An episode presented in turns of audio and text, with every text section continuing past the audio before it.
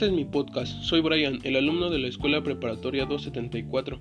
Este podcast está producido para la maestra Claudia Lin, quien tiene la materia de comunidades virtuales. Por este medio les hablaré sobre la vida escolar en la cuarentena.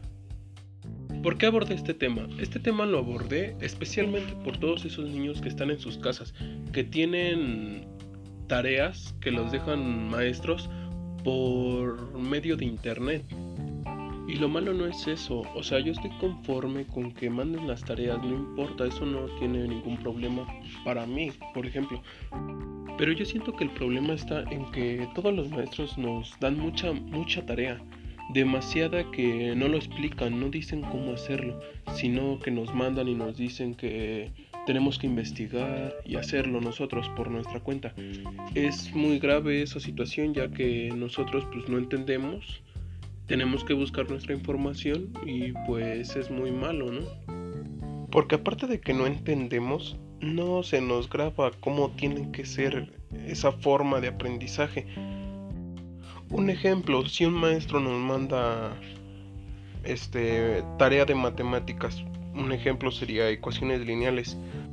No es posible que nos manden ejercicios sin explicarnos cómo, nomás nos dicen investigalo, hazlo pero para nosotros se nos dificulta porque si no lo hemos visto y ellos nos mandan los ejercicios o aún más grave, ellos luego este por todo lo que no hemos hecho en las clases, ellos se atrasan en entregar sus trabajos. Entonces, en esta cuarentena quieren retacarnos todo lo que se atrasaron en todas esas clases que no hicimos o no alcanzamos a hacer y para nosotros pues es tedioso, ¿no? En, en que en dos días, en unas horas, entregar tanta tarea que tuvimos que hacer antes de entrar a antes de salir de clase y ahorita nos los mandan todo para que lo hagamos en unas horas, o sea, no es válido para nosotros.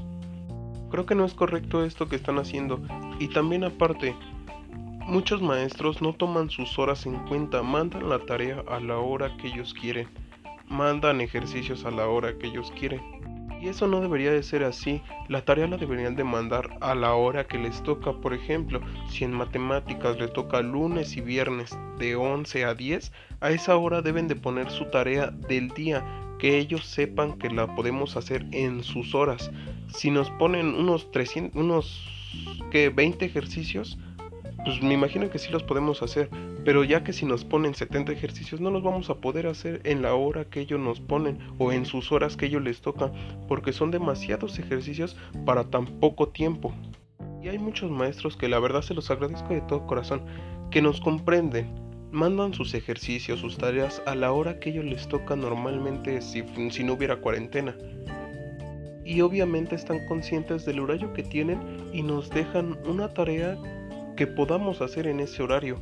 No, no nos dejan de más y no nos dejan de menos. También nosotros tenemos que apoyarlos haciendo los que nos indiquen a las horas que nos indiquen.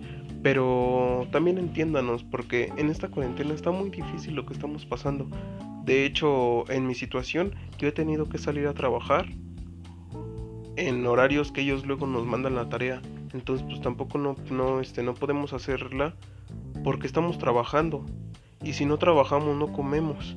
Y el problema está también afuera, que muchos policías y todo así, por ejemplo, yo soy este comerciante y afuera nos quitan. Y afuera nos quitan, se ponen muy groseros.